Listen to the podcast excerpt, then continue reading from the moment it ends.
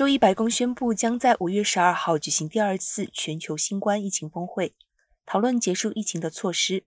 并为将来可能的卫生威胁做好准备。白宫周一在一份与 G7、G20 国家的联合声明中表示，